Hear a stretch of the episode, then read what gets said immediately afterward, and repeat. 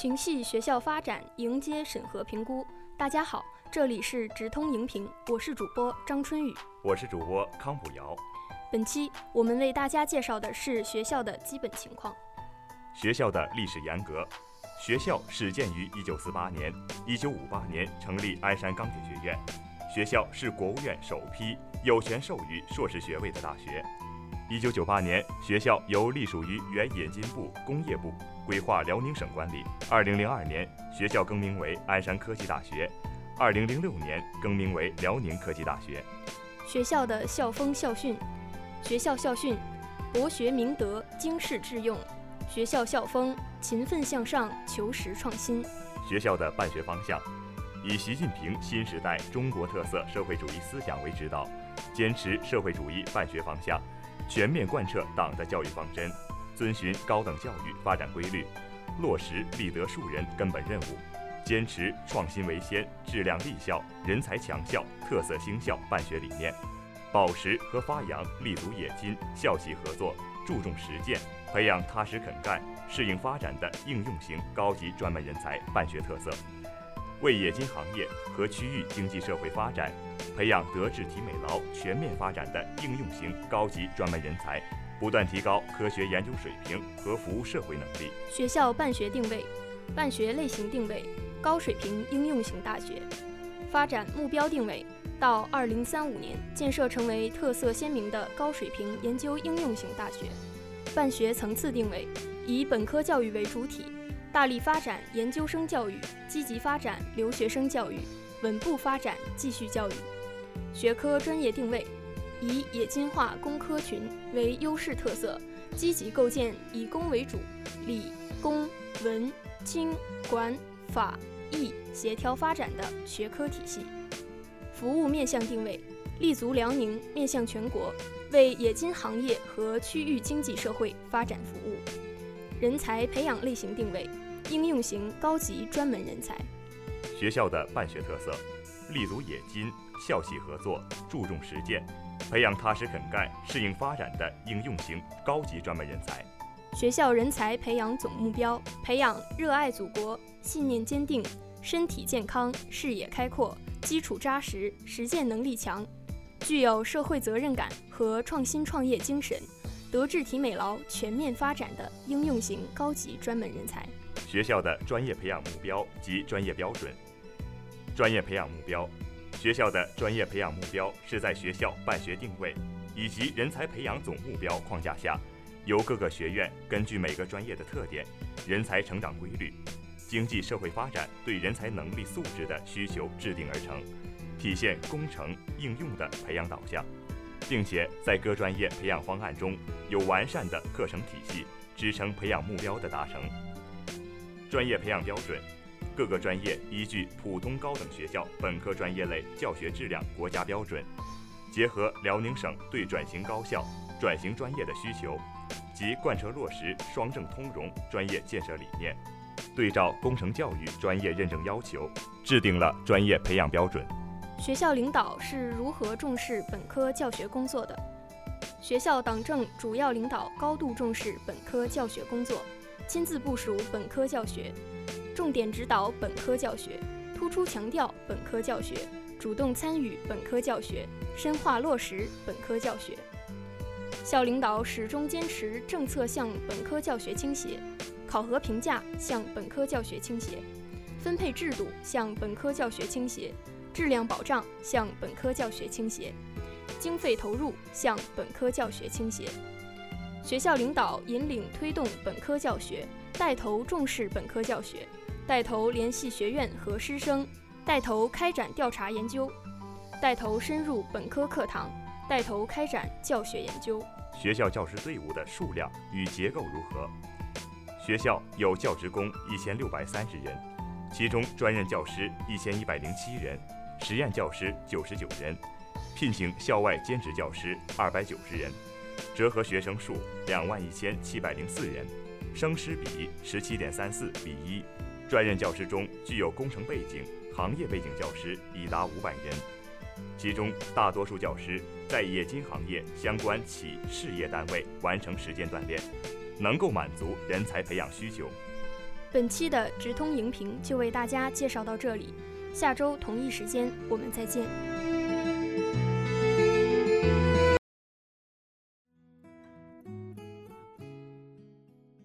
天气预报：今天是二零一九年十一月四日，星期一，农历十月初八。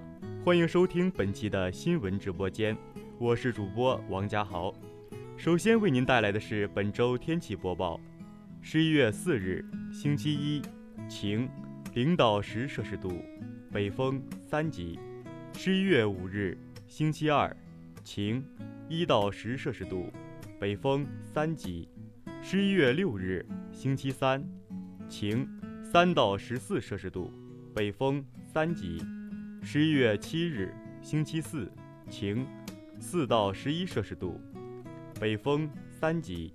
十一月八日，星期五，晴，零到十四摄氏度，北风三到四级。十一月九日，星期六，雨，四到十二摄氏度，西南风三到七级。十一月十日，星期日，晴，五到十三摄氏度，西北风一到六级。以上信息仅供参考。科大之声再次提醒广大师生随时关注天气变化。新的一周，祝您生活愉快。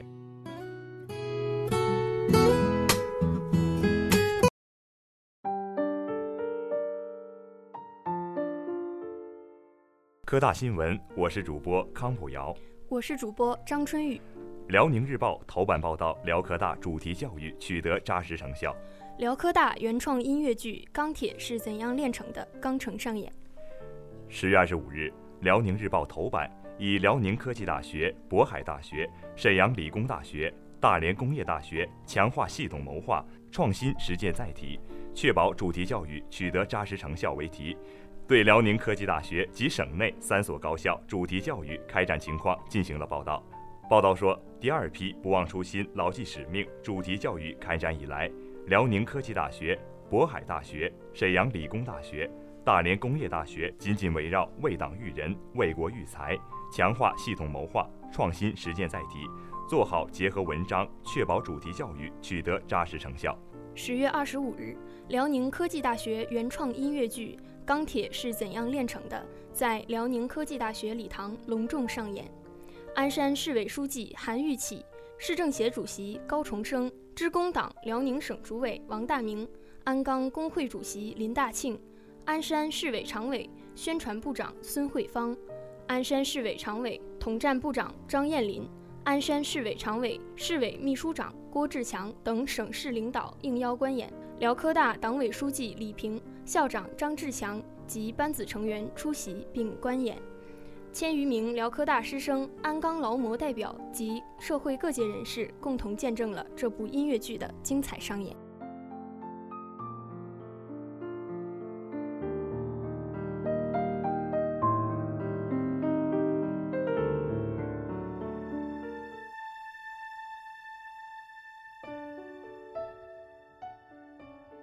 时政简讯，我是主播李小莹，我是主播张义杰。中共十九届四中全会在京举行。辽宁出台方案，鼓励医生全职或兼职开办诊所。中央政治局主持会议，中央委员会总书记习近平作重要讲话。全会听取和讨论了习近平受中央政治局委托的工作报告。全会审议通过了中共中央关于坚持和完善中国特色社会主义制度、推进国家治理体系和治理能力现代化若干重大问题的决定。全会号召全党全国各族人民要更加紧密地团结在以习近平同志为核心的党中央周围，坚定信心，保持定力，锐意进取，开拓创新。为坚持和完善中国特色社会主义制度，推进国家治理体系和治理能力现代化，实现两个一百年奋斗目标，实现中华民族伟大复兴的中国梦而努力奋斗。近日，辽宁省卫生健康委联合省发改委、省财政厅、省人力资源和社会保障厅与省医疗保障局制定了开展促进沈阳市诊所发展试点工作实施方案。方案指出，诊所是提供常见病、多发病诊疗服务和家庭医生签约服务的医疗机构，鼓励各区县以政府购买服务的方式，将符合条件的诊所纳入可以提供家庭医生签约服务的医疗机构范围。二零二零年六月底前，各区县级卫生健康行政部门应至少确定一至两家诊所，将其纳入可以提供家庭医生签约服务的医疗机构范围。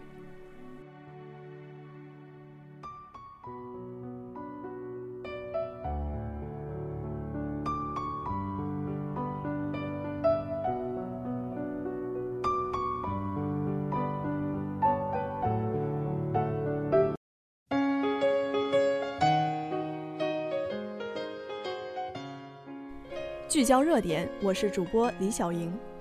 五 G 商用提速，万亿市场序幕拉开，我国正式进入五 G 商用时代。在十月三十一号举行的二零一九中国国际信息通信展览会开幕式上，工信部与中国电信、中国联通、中国移动、中国铁塔共同宣布启动五 G 商用。五 G 商用套餐将在十一月一号正式上线。工信部副部长陈肇雄表示，5G 商用正式启动，今年年底将开通十三万个 5G 基站。据悉，首批包括北京、上海、广州、深圳、杭州、南京、天津等五十个城市入选 5G 开通城市名单，而明年商用城市将超三百四十个。中国联通董事长王小初表示。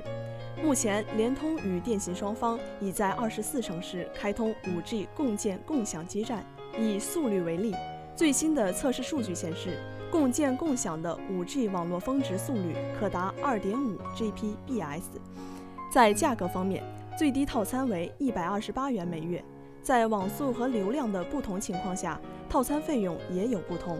赛迪顾问、信息通信产业研究中心分析师李振表示。相较当前的 4G，当前 5G 套餐包含的流量包有了较大的提升，定价方式由原来的流量定价变为网速定价，不同网速设定不同资费。5G 不仅使网速变快，三大运营商也推出了 5G 应用。中国移动聚焦50个场景，为 5G 个人客户打造全场景沉浸式新看法、新听法、新玩法、新拍法、新用法等。五新业务体验，中国电信推出云 VR、AR、云游戏、超高清视频、云电脑等 5G 特色应用。中国联通 5G 套餐用户还享有专属会员权益，如 VR 4K 超清、AR 视频彩铃等 5G 视频会员特权，握阅读、握音乐等音乐阅读特权，优惠购折扣特权等。中国科学技术发展战略研究院。科技与社会发展研究所工程师黄磊向经济参考报记者表示，5G 商用将颠覆 4G 时代的数据应用范式，也将为更多颠覆性技术的出现奠定数据通讯基础。他认为，5G 技术实现商业化应用是人类社会进入数据驱动纪元的重要里程碑。一方面，5G 商用将大幅度提升已有各类海量数据资源的整合及利用效率。更有助于实现来自不同应用维度和主体的数据价值聚合。另一方面，5G 商用将创造更多以数据资源为驱动力的应用场景，有助于加快新一代人工智能、云计算和区块链等相关技术的整合及发展。达龙云电脑 CEO 创始人倪海生表示，随着前期 5G 牌照发放，物联网初具规模。5G 商用正一步步走向台前。